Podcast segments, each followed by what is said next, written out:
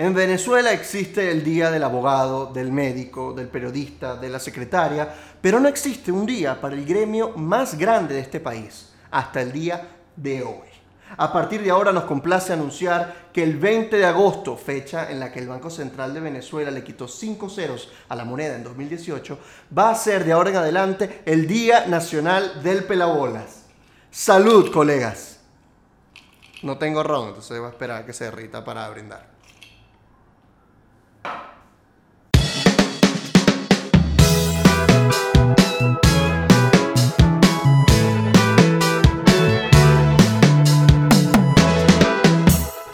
Es más difícil que tu ex te devuelva un suéter.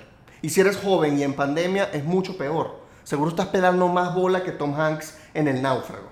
Aunque al menos Tom Hanks tenía a Wilson y tú te tienes que entender con tamanaco espichado y sin suéter. Hay que ver el otro lado de la moneda. Hay que reconocer el trabajo de los pelabolas, porque es muy difícil ser uno. El otro lado de la moneda.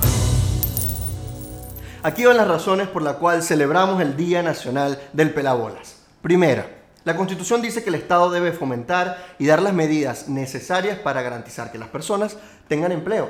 El gobierno ha creado la gran misión Chamba Juvenil que paga salario mínimo a los jóvenes o 400 mil bolívares que son como 2 dólares al mes, más el bono alimenticio que son como 2 dólares más. Pero no se quejen, son 4 dólares más de lo que tenía Tom Hanks en el náufrago. Segunda razón por la cual conmemoramos a los que después de graduarse siguen pagando pasaje con carnet estudiantil. Los salarios en Venezuela siguen estando en bolívares, a pesar de que en enero de 2020 la mitad de las transacciones en Venezuela se hicieron en dólares o en otra moneda extranjera. Y la otra mitad se debió haber hecho con trueque de yuca.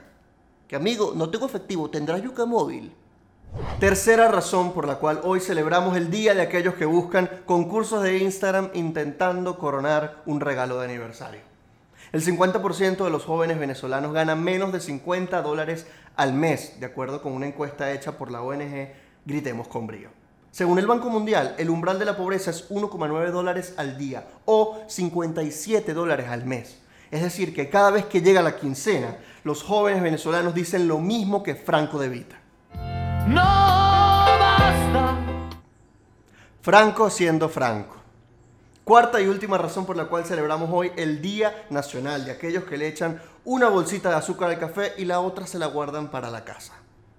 Según la ONG Gritemos con Brío, el desempleo juvenil alcanza a 5 de cada 10 jóvenes venezolanos. Y según la encuesta nacional de condiciones de vida en COVID, 4 de cada 10 están económicamente inactivos desde la edad de 15 años en adelante. Y ustedes dirán, bueno, son 5 de cada 10, es la mitad. Bueno, pero 4 de cada... Es la mitad, es la mitad, es la mitad. Por estas razones celebramos el Día Nacional del Pelabolas. Ay, mira, ya se derritió el hielo. Salud. Mmm, sabe agua destilada. La peladera de bolas ha hecho que muchos jóvenes venezolanos se vayan del país y otros se vayan a la economía informal, a vender hamburguesas en la calle. Otros optan por hacer su propio negocio, su emprendimiento, como su food truck de hamburguesas en la calle, que suena parecido pero no es lo mismo, porque los primeros son carritos de comida y los segundos son carritos de comida en inglés. En COVID ha revelado que hay un crecimiento en los trabajadores por cuenta propia. Es decir, el freelance, que es una manera de trabajar sin contrato en la que te pagan por un servicio online. Es como un buhonero virtual. ¿Sí? Ahorita Fiverr, Upwork, freelancer.com son el nuevo mercado de las pulgas y cada editor, diseñador o arquitecto es como un buhonero que tiene su tarantín. Hay que diseño logo por 40 dólares Azulito, azulito, azulito los planos. Pero la ley no protege al freelancer. El 74% de los jóvenes encuestados por Gritemos con Brío considera que no existe un marco legal que promueva el ingreso económico para ellos. Ya debería existir la ley del freelancer, que garantice condiciones mínimas de calidad para que el trabajo sea digno y beneficie tanto al empleador como al empleado. Ya debería ser ilegal que te paguen con exposición no, que te mencionamos en las redes. Esto te sirve para tu portafolio. ¿No quieres que te paguemos con producto? No, coño tu madre, págame en dólares, que yo me compro mis productos.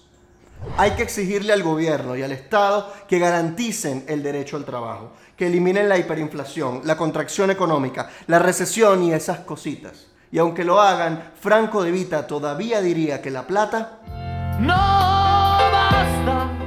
Este fue todo el episodio de hoy. Muchísimas gracias por verlo o por escucharlo. Dale like, comenta, compártelo en tus grupos de WhatsApp, en tus redes sociales, suscríbete a Patreon para apoyar nuestro contenido. Pero hazlo si quieres, no te voy a jalar bola, que por jalar bola es que estamos como estamos.